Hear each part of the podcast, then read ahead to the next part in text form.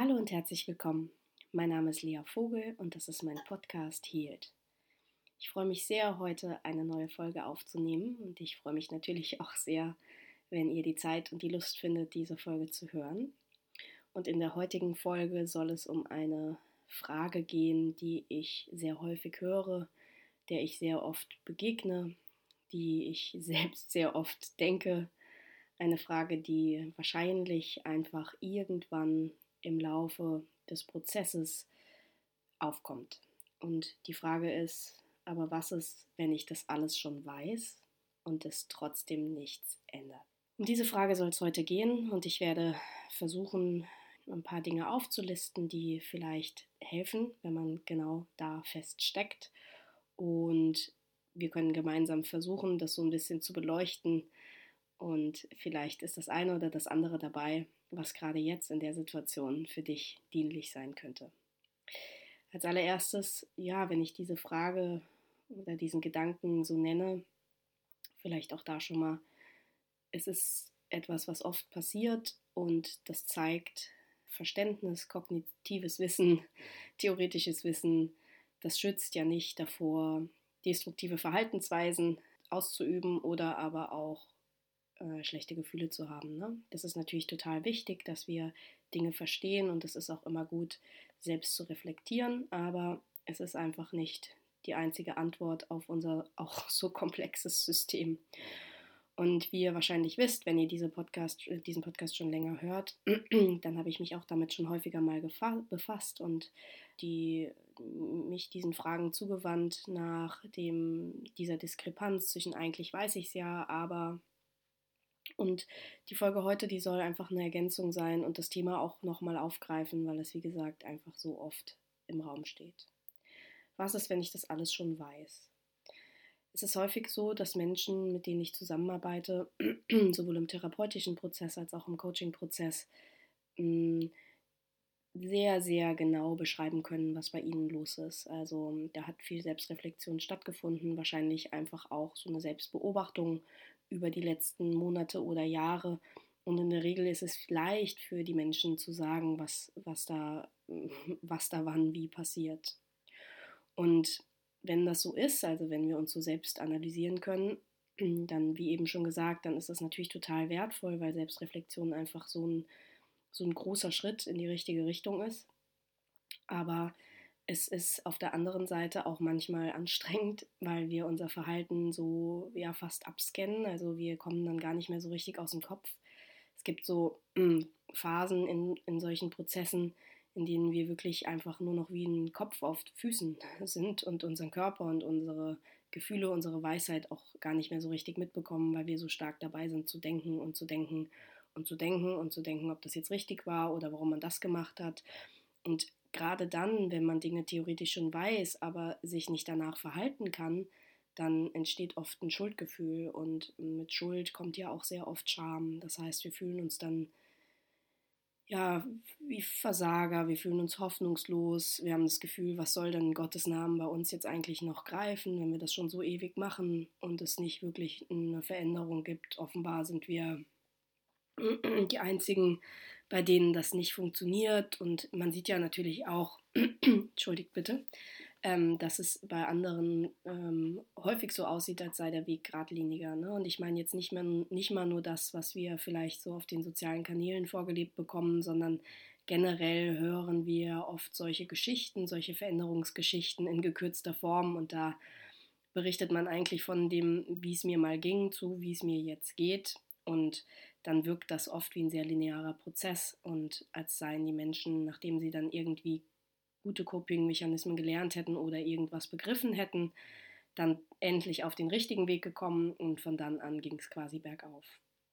Die Realität ist anders. Ich glaube, die meisten von euch wissen das. Das soll gar nicht entmutigend sein, sondern einfach ein bisschen realistisch, ähm, weil wir ja gar nicht immun sind gegen die Welt oder gegen die, die ja den Einfluss der Welt und unserer Kultur. Das heißt, ganz oft geht es darum, dass wir vielleicht doch wieder in unsere alten Muster zurückfallen, aber eben gelernt haben, schneller dort rauszukommen. Und wenn, dann wäre das auch schon ein großer Sieg. Aber in vielen Fällen ist es eben genau so, Ähm, wir haben das Gefühl, wir wissen das alles, wir wissen auch, was wir tun sollten. Die meisten Menschen wissen, ähm, Achtsamkeit, das kann nicht unbedingt schaden, ähm, Journalen kann nicht unbedingt schaden.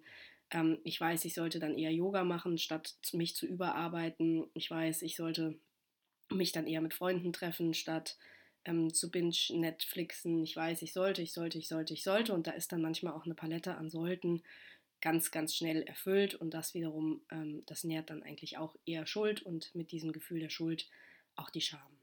Ein kurzer Exkurs zur Schuld.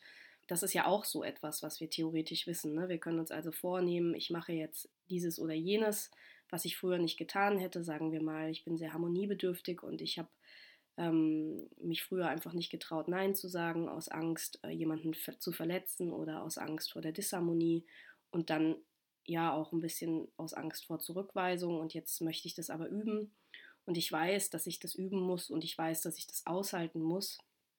Aber dann gibt es eben diese eine Situation mit meinem Partner oder meiner besten Freundin, die mich wirklich emotional total berührt und genau in dieser Situation schaffe ich das dann nicht.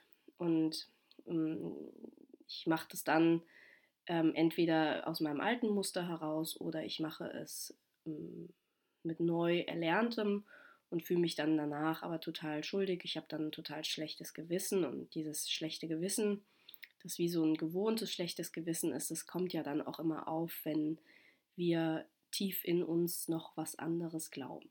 Also dieser eine Teil in uns, der weiß sehr genau, das ist jetzt was, was ich lernen muss und das ist auch was, was ich lernen will. Und dieser Teil weiß auch sehr genau, es wird ja nichts passieren.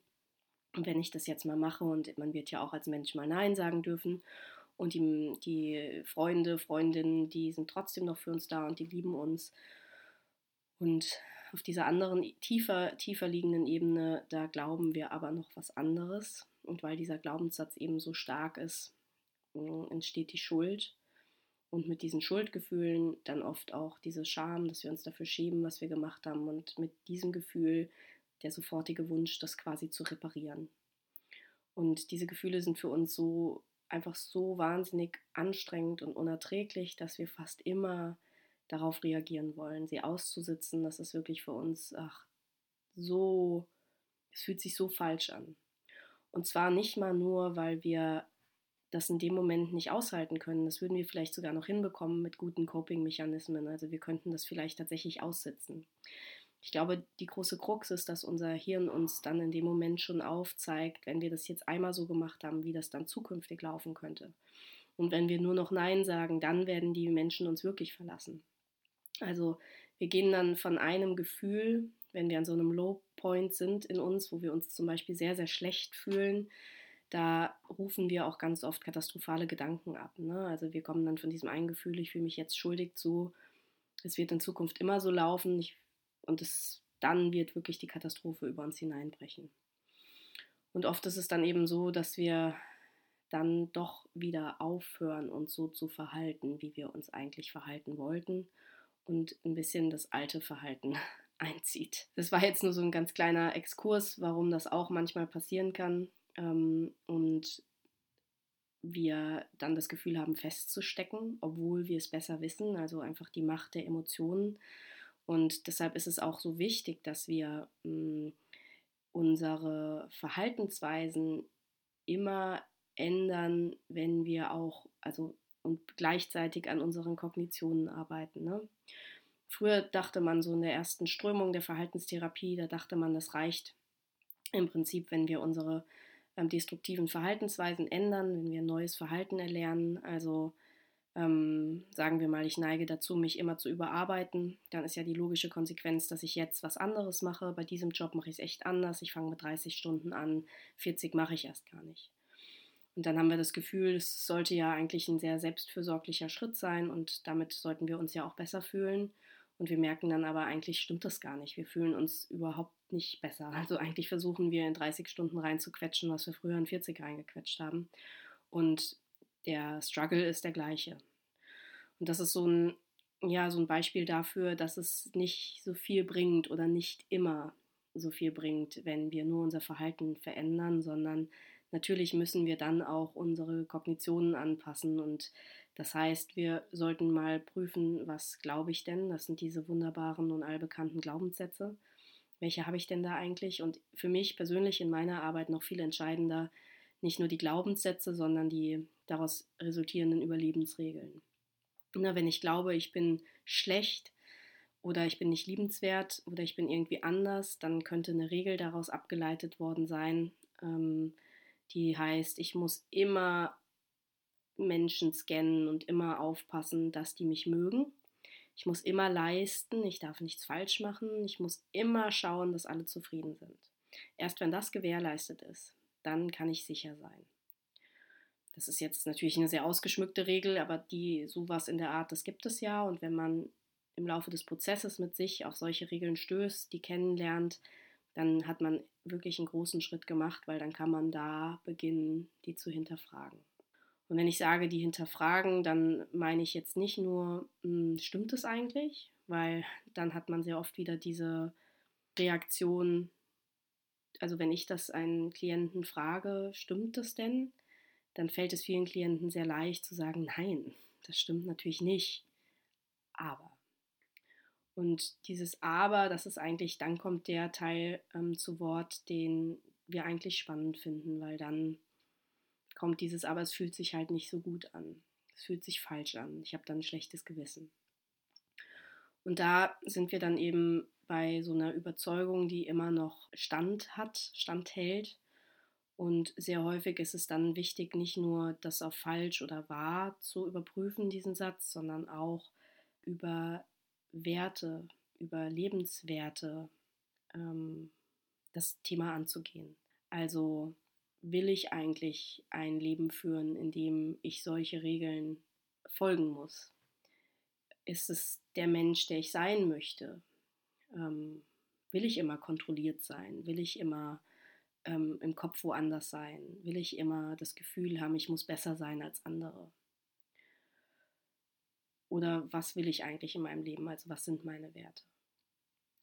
Erfahrungsgemäß, und deshalb mache ich da jetzt mal einen kurzen Punkt, weil ich ja schon so ein bisschen jetzt in einen Exkurs gegangen bin. Erfahrungsgemäß ist Wertearbeit gar nicht so leicht für Menschen. Ähm, ich glaube, das kann manchmal ganz schön überfordernd sein. Deshalb ist es zumindest in meiner Arbeit so, dass ich das sehr kleinteilig angehe, also von Bedürfnissen, kleinen Bedürfnissen, alltäglichen Bedürfnissen, dass wir uns hocharbeiten zu, hm, was ist denn das, was für mich tatsächlich am Ende des Tages, am Ende des Monats, am Ende des Jahres, am Ende des Lebens relevant ist. Wie will ich da wahrgenommen worden sein? Womit möchte ich gerne mehr Zeit verbracht haben und womit weniger? Das als kleiner Exkurs und zurück zu der Frage, aber was ist, wenn ich das alles schon weiß? Also der Klassiker, die Frustration. Menschen kommen vielleicht zu mir, obwohl sie vorher schon ganz viel anderes ausprobiert haben. Viele haben Podcasts gehört, viele haben Bücher gelesen, viele haben eine andere Form der Therapie gemacht.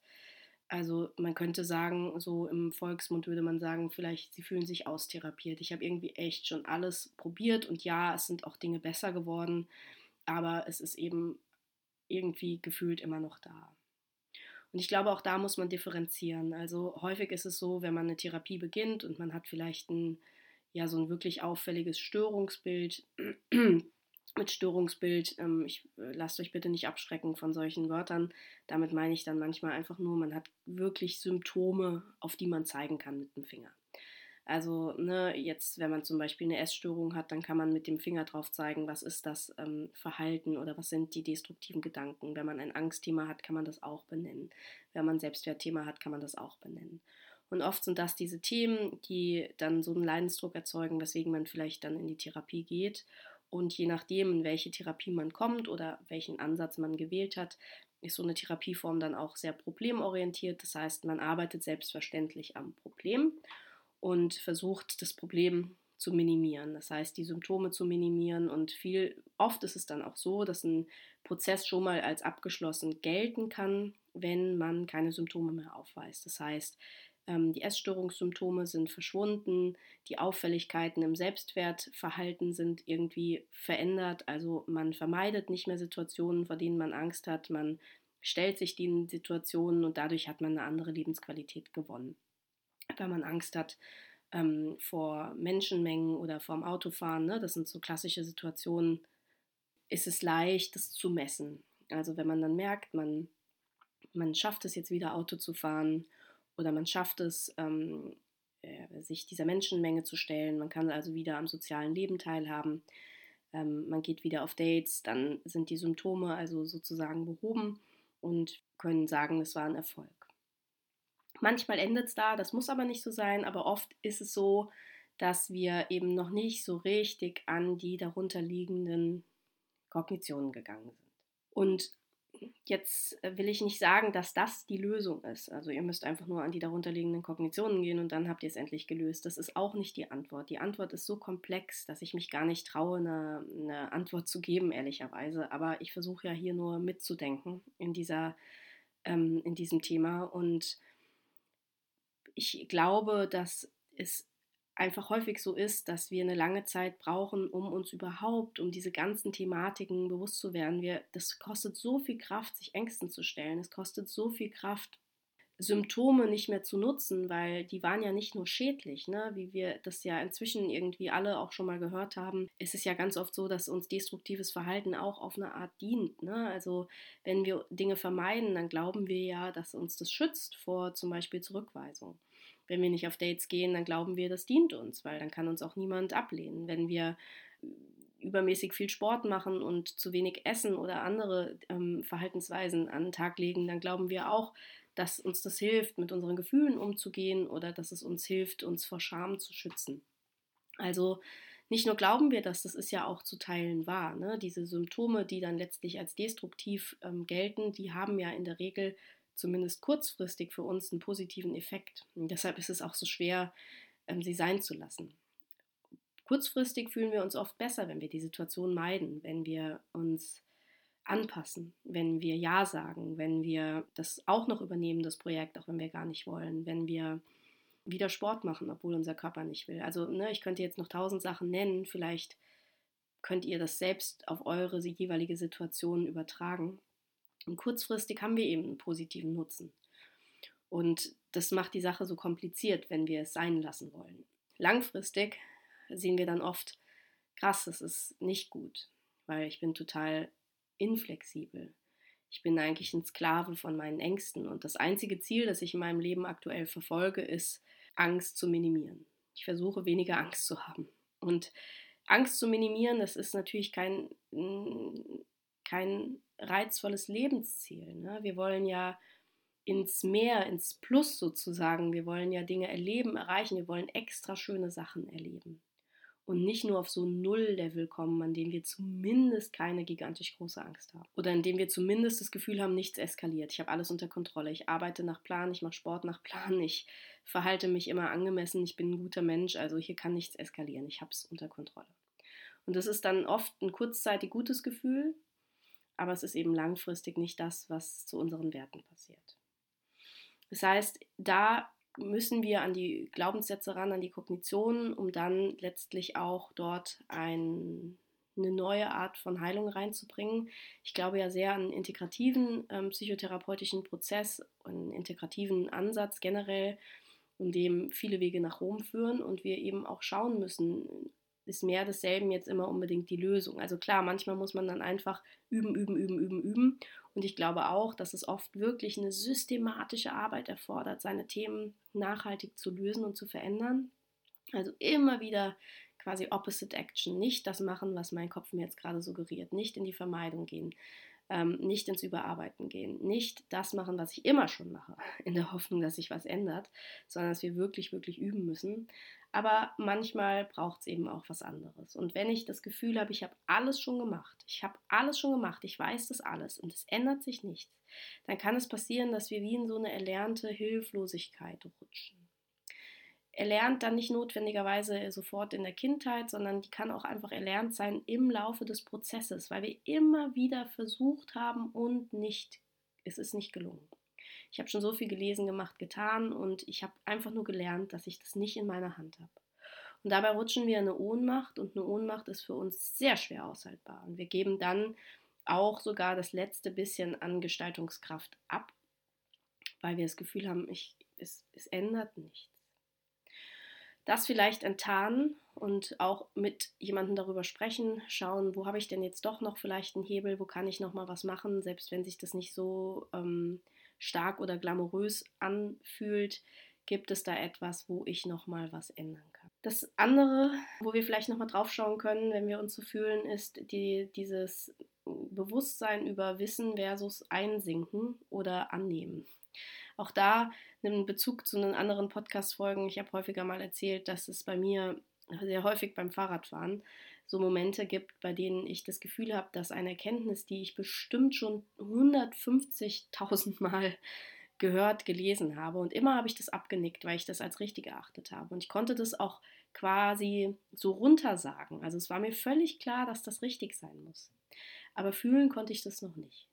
Und manchmal gibt es so Momente, bei denen sinkt das dann ein. Und dann ist es plötzlich so klar, ich so denke, stimmt. Ja, genau. Das macht total viel Sinn. Das ist ja wegen dieser und dieser und dieser Sache.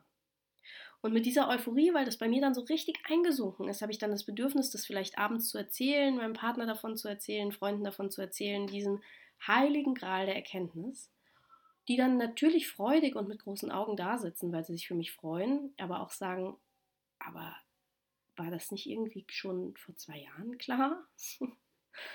Und das ist dieser große Unterschied. Also verstehen oder wissen versus ist es wirklich eingesunken. Ich kann das jetzt annehmen. Das ist in meinen Körper übergegangen. Und aus meiner Erfahrung, aber vielleicht ist das auch nur meine Erfahrung, kann man diesen Prozess nicht ähm, herbeiführen, sondern es braucht einen offenen Raum dafür, ein offenes Herz dafür und die Bereitschaft wahrscheinlich in uns das ist vielleicht das, was wir beeinflussen können, dass wir den Gedanken tausendmal gedacht haben. Also, dass wir da wirklich immer und immer wieder Bezug drauf genommen haben, dass das so ist und dass das unsere neue Wahrheit werden sollte. Das Zweite, was vielleicht wichtig ist zu betrachten, wenn wir das Gefühl haben, dass wir das alles schon theoretisch wissen, ist vielleicht mal eine Pause zu machen. Wenn du dazu neigst, vom einen zum anderen Podcast, vom einen zum anderen Buch, von der Therapie zu dem Kurs zu gehen, dann wäre es vielleicht jetzt an der Zeit, mal eine Pause zu machen. Was anderes zu machen. Mal vielleicht zu gärtnern oder zu malen oder ganz ehrlich einfach mal nichts zu tun, was damit zu tun hat. Das klingt jetzt vielleicht paradox und auch erstmal destruktiv, aber ich glaube, unter diesen Umständen, die ich eben genannt habe, also wenn wirklich so viel schon gemacht wurde, dann braucht es manchmal eine Pause eine Pause, ein Urlaub, ein bisschen Leichtigkeit. Ich weiß, Leichtigkeit kann man auch nicht erzwingen, aber ich glaube, ihr wisst, was ich meine. Also einfach mal das Abschalten von diesem unermüdlichen an sich selbst arbeiten. Die Dosis macht das Gift und zwar auch in diesem Prozess. Ein weiterer Punkt ist die Gefühle und diesen Frust darüber, dass ich das ja echt alles schon weiß und dass man manchmal auch das Gefühl hat, was soll ich mir denn jetzt noch von jemandem was sagen lassen, der mir ja eh nichts Neues erzählt. Da steigt ja auch Frust auf, wenn man denkt, also es ist etwas, was ich aus meinem Leben kenne, dass ich oft dachte, oh, ich bin ja vielleicht im Zweifel sogar jetzt noch reflektierter als die. Warum soll die mir denn was erzählen? Ich weiß, wie es klingt und ich bin auch nicht stolz auf diesen Gedanken, aber ich hatte ihn in meinem Leben, weil ich einfach dachte, also, boah, ich habe so viele Schleifen gedreht. Da soll noch mal jemand kommen, der mir was Neues erzählen kann. Und ich glaube, damit, ja, also da auch erstmal den Frust annehmen, ne? Dass man so wirklich denkt, also wie oft habe ich gesagt in meinem Leben, ich wünschte, ich hätte so einen richtig weisen, am besten uralten Mentor. So einen, wie ich ihn aus Büchern kenne. Das war und ist ehrlicherweise auch ein großer Wunsch von mir. Und eigentlich ist es ja, was ich damit indirekt wünsche, dass es doch eine äußere Instanz gibt, die mir die Lösung zeigt. Es ist ja auch okay und den Wunsch kann man haben und zu teilen wird es das auch geben. Aber wenn man das eben nicht findet, wenn man doch immer nur mehr desselben hört in solchen Prozessen, dann ist es wichtig, den Frust anzunehmen und diesen Frust einfach auch mal zuzulassen. Ich finde, das ist ein entscheidender Punkt, definitiv. Und es kann auch einfach manchmal für einen Moment heilsam sein. Gleichzeitig an der Stelle vielleicht auch nochmal wichtig zu verstehen, dass Therapie oder Coaching ähm, diese Prozesse der inneren Heilung oder der ja, Persönlichkeitsentwicklung nicht nur mit Wissensvermittlung zu tun haben. Das heißt, die Menschen, die vielleicht letztlich die letzte Nuance zu unserem Heilungsprozess beitragen, die vermitteln uns gar kein neues Wissen. sondern, und das weiß man ja nun auch, dass die Beziehungsebene zwischen deinem Gegenüber und dir, der Person, mit der du zusammenarbeitest, dass die letztlich die entscheidende ist. Ja, es ist menschlich, nach, dem, nach den Antworten im Außen zu suchen, vielleicht in Form von Theorien oder Erkenntnissen, total menschlich und auch nicht nur falsch, aber letztlich ist das nicht das, was eine, was notwendigerweise, notwendigerweise die Heilung hervorbringt, sondern im Therapieprozess ist es einfach so viel mehr. Ne? Es ist das Gefühl, vielleicht ganz da sein zu können, auf diese Art Heilung zu erleben. Es ist das Gefühl, anerkannt zu werden für das, was man sagt. Es sind also einfach wie auf jeder anderen Beziehungsebene auch, man macht Erfahrungen und aus dieser einmaligen Erfahrung können, kann eine ganzheitliche Erfahrung werden, die wir auch auf den Rest unseres Lebens übertragen. Ein weiterer Punkt, den wir beachten müssen, wenn wir das Gefühl haben, dass wir das schon alles wissen, ist, dass wir vielleicht noch an einem Punkt sind, in dem der Nutzen unseres Verhaltens noch größer ist als der Schaden. Also vielleicht, ich bin jetzt mal wieder bei dem Beispiel Vermeidung, weil wir Angst haben vor Ablehnung oder Scham. Und vielleicht sind wir an einem Punkt, an dem trotz all unseres Wissens unsere Angst vor Scham, vor Ablehnung noch so groß ist, dass der Nutzen von der Vermeidungshaltung, also ich gehe jetzt nicht ins Schwimmbad, ich gehe nicht auf ein Date beispielsweise, der ist noch größer. Also im Vergleich zum Leidensdruck könnte man sagen, ich würde mich immer wieder dafür entscheiden. Ich weiß, es ist richtig, richtig schlecht für mich. Ich weiß, das ist nicht, wie ich leben will. Aber im Moment ist die Vorstellung davon, dass ich abgelehnt werde, dass mir das widerfährt, dass ich da mich zeigen muss im Bikini, das ist für mich noch viel schlimmer. Und deshalb mache ich das. Das ist kein Punkt, an dem man lange noch länger bleiben sollte. Aber es ist wichtig, das zu verstehen, dass man das in dem Moment nicht macht, weil man in großen Anführungszeichen nicht willensstark genug ist, sondern dass dieses Verhalten, auch wenn es noch so destruktiv ist, für uns noch einen Zweck hat. Wenn ich immer wieder zum Alkohol greife, obwohl ich weiß, dass mir das schadet, aber ansonsten Gefühle in mir aufkämen, die ich glaube nicht ertragen zu können und ich mich deshalb betäuben möchte, dann ist in dem Fall der Nutzen meines Verhaltens möglicherweise noch größer als der Schaden, zumindest empfunden. An der Stelle ist es einfach wichtig, das zu akzeptieren und von dort aus loszugehen, weil dann braucht es eine andere Form der Arbeit und ein absolutes Stabilisieren der anderen Ebenen. Da kann man dann auch immer mal hinschauen, ne? habe ich genug auf den anderen Ebenen gemacht? Ähm, wenn ich noch so viel Angst davor habe, habe ich vielleicht noch nicht genug in die Ebenen investiert, die mir helfen könnten, diese Angst abzufedern. Also auch da Wertearbeit, Selbstwertgefühl aufbauen, ähm, Hobbys integrieren, äh, traumatische Erlebnisse aufzuarbeiten. Also habe ich etwas getan, was, den, was das ähm, genug füllt, damit ich das andere sein lassen kann, ohne das Gefühl habe, dabei sozusagen unterzugehen. Ein weiterer Punkt ist, nochmal hinschauen. Tun wir wirklich schon das, was wir wissen, was wir tun sollten? Sehr häufig heißt das Wissen um die Dinge, die wir tun sollten, nicht, dass wir es auch tun. Das heißt, wir verschwenden extrem viel Zeit damit, eine Erkenntnis nach der anderen zu jagen und verpassen eigentlich ein bisschen den Moment, wo wir ins direkte Handeln kommen. Und es ist so ein bisschen die, die Fleißarbeit in der ganzen Geschichte. Wir müssen ins Handeln kommen. Handeln allein, haben wir vorhin schon drüber gesprochen, ist nicht die alleinige Lösung. Aber, das kann man wirklich genauso sagen, ohne Handeln, ohne verändertes Handeln passiert auch nichts. Nur anders zu denken, das heilt uns nicht. Ich kann ein komplett anderes Bild haben über Body Image, über Essen, wie ich essen sollte. Wenn ich es nicht tue, dann heile ich nicht. Wenn ich mich also nicht der äh, Angst aussetze, dann kann ich nicht heilen. Ne? Wenn ich nicht weniger arbeite, kann ich nicht heilen. Ihr wisst, was ich meine. Also auch da nochmal ganz kritisch hinschauen. Tue ich wirklich schon das, was ich eigentlich weiß? Oder mache ich doch immer dasselbe, weil ich denke, ach komm, was bringt mir Journalen jetzt schon? Ich, ich arbeite noch schnell fertig und dann gucke ich nochmal. Und nicht zuletzt, und da habe ich eben schon mal drüber gesprochen, vielleicht auch mal schauen, gibt es vielleicht auch einen anderen Weg? Wenn wir manchmal an einen Punkt ankommen, an so ein, ja, an so ein Plateau, wo wir das Gefühl haben, da geht gerade nichts mehr. Ständig unterbreche ich zum Beispiel meine Gedankenschleifen. Ähm, ich versuche mir, äh, ich versuche meine Katastrophengedanken zu rationalisieren. Ich versuche dieses und jenes Verhalten anders zu machen. Ich versuche also ganz stark ähm, über die über das Problem zu gehen und meine Symptome. Und dann vielleicht auch nochmal zu schauen, okay, kann ich vielleicht auch von hinten nochmal herangehen und mal so, ein, so eine Rechnung machen, also zum Beispiel wieder über Werte.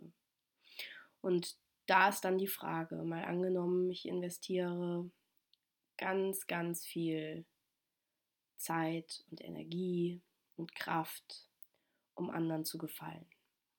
Es kann sein, dass ich dafür Sport mache, den ich nicht mag, Essensregeln folge, die ich auch nicht mag, ähm, Aufgaben bei der Arbeit übernehme, die ich als zu viel empfinde, also im Prinzip all meine natürlichen Bedürfnisse übergehe. Und dass man dann mal genau von dort kommt und wirklich mal so ein bisschen blank zieht und sich diese Frage stellt, wie viel investiere ich eigentlich, damit ich diesem Bild entsprechen kann? Wie viel ist das? Wie viel meiner Energie, meiner Ressourcen, meiner Kraft, meiner Lebensfreude, meiner Lebenserfahrung, weil, by the way, das ist ja unser Leben, ne? Das vergessen wir natürlich, weil wir das als total selbstverständlich erachten. Aber das ist ja unser Leben. Also wie viel investiere ich, um ja, anderen zu gefallen, Anerkennung zu bekommen, um zu vermeiden, dass etwas Schlimmes passieren könnte. Und da auch wieder ist es eigentlich das der Mensch, der ich sein möchte. Je nachdem, wo man so steht in seinem Prozess, kann das auch erschlagend sein, diese Wertefragen. Aber ich lade euch wirklich dazu ein, sie ab und an mal mit aufzunehmen, weil die sind so stark. Die sind so stark, weil sie uns an einer so wichtigen Stelle motivieren. Okay, also, das sind so ein paar Gedanken zu dieser großen, großen Frage. Ähm, was ist, wenn ich das alles schon weiß und wenn ich irgendwie das Gefühl habe, keiner kann mir mehr helfen oder keiner kann mir was sagen. Das sind meine Gedanken dazu. Hm, vielleicht hat die eine oder die andere nochmal an der richtigen Stelle für dich gepasst. Ähm, lass es einfach einsinken. Wenn es bei dir nicht das Fahrradfahren ist, schau mal, welcher Ort oft dazu dient, dass Erkenntnisse einsinken können. Wisse, du bist damit nicht allein. Ähm, das ist etwas, was viele Menschen empfinden und trotzdem geht es weiter. Vor allem, das vielleicht auch noch als Randnotiz, versuche, wenn möglich, nicht ins Vergleichen zu kommen solche Prozesse, die werden oft schöner dargestellt, als sie eigentlich sind. Und es wirkt ganz oft so, als hätten Menschen, die einen Podcast haben, so auch ich oder irgendwer anderes, der ein Buch geschrieben hat, als hätten wir das Game verstanden. Und ich glaube, es ist fast unnötig, das zu sagen, aber ich tue es trotzdem. Das ist ja absolut nicht wahr. Ne? Das Einzige, was man vielleicht von sich behaupten kann, ist, dass man ähm, Coping-Mechanismen entwickelt hat, die einem helfen, da durchzukommen. Also wir sind Menschen, dadurch sind wir verletzlich, wir sind sicher niemals immun gegen den Druck von außen. Wenn wir uns nicht ganz aus dieser Kultur entziehen, dann werden wir immer ein, gewissen, ein gewisses Maß an Vulnerabilität mitbringen. Mm, und wenn es nicht im alten Thema ist, dann gibt es ein neues. Also ne, vielleicht bin ich in dem Thema jetzt gerade fest und jetzt stelle ich mir die Frage, bin ich eigentlich gut als Mutter zum Beispiel. Es kann sich alles verschieben und wir sitzen da eigentlich alle in einem Boot. Die Kunst ist es, dass wir uns ein bisschen zeigen lassen, wie es vielleicht anderen gelungen ist, weil ich glaube, ganz oft braucht es auch so eine Art Role Models, also zu sehen, hey, die macht das ja auf die Art und es scheint ganz gut zu gelingen, versus sie hat den Schlüssel zur Lösung und ich muss es genau so auf diese Art machen. Also Orientierung ist schön, Vorbilder auf eine Art sind schön, Vergleiche sind oft einfach nur schädlich und destruktiv und wisset, es ist einfach nur die Frage, wie wir da durchkommen und was dabei unsere Erwartungshaltung ist. Gönn dir eine Pause, wenn du sie brauchst. Ich freue mich, dass du zugehört hast. Für Fragen, Anregungen einfach eine Mail schreiben. Ich freue mich darüber, ähm, wenn du mir bei iTunes oder bei Google eine Bewertung schreiben möchtest, die idealerweise gut ist, dann freue ich mich auch darüber. Das hilft mir natürlich sehr. Gerade nach der langen Podcast-Folge hilft es immer, wenn ähm, da wieder ein bisschen Energie reinfließt. Und es wird einen Reconnection Circle im Frühjahr 2023 geben. Für wen das interessant ist, in der Gruppe gemeinsam zu arbeiten, gemeinsam zu wachsen, der schreibt mir auch. Und es gibt auch endlich wieder Offline-Sessions in meiner Praxis. Es ist jetzt genau ein Jahr her, dass ich in die Elternzeit gegangen bin und ich bin zwar seit Juli wieder zurück, aber wirklich nur sehr vereinzelt und auch nur online und jetzt gibt es auch wieder Offlines ähm, in meinen Räumen. Also, falls da was dabei ist, dann schreibt mir gerne. Ansonsten freue ich mich auf die nächste Folge und ich wünsche euch einen wunderschönen Tag. Bis bald.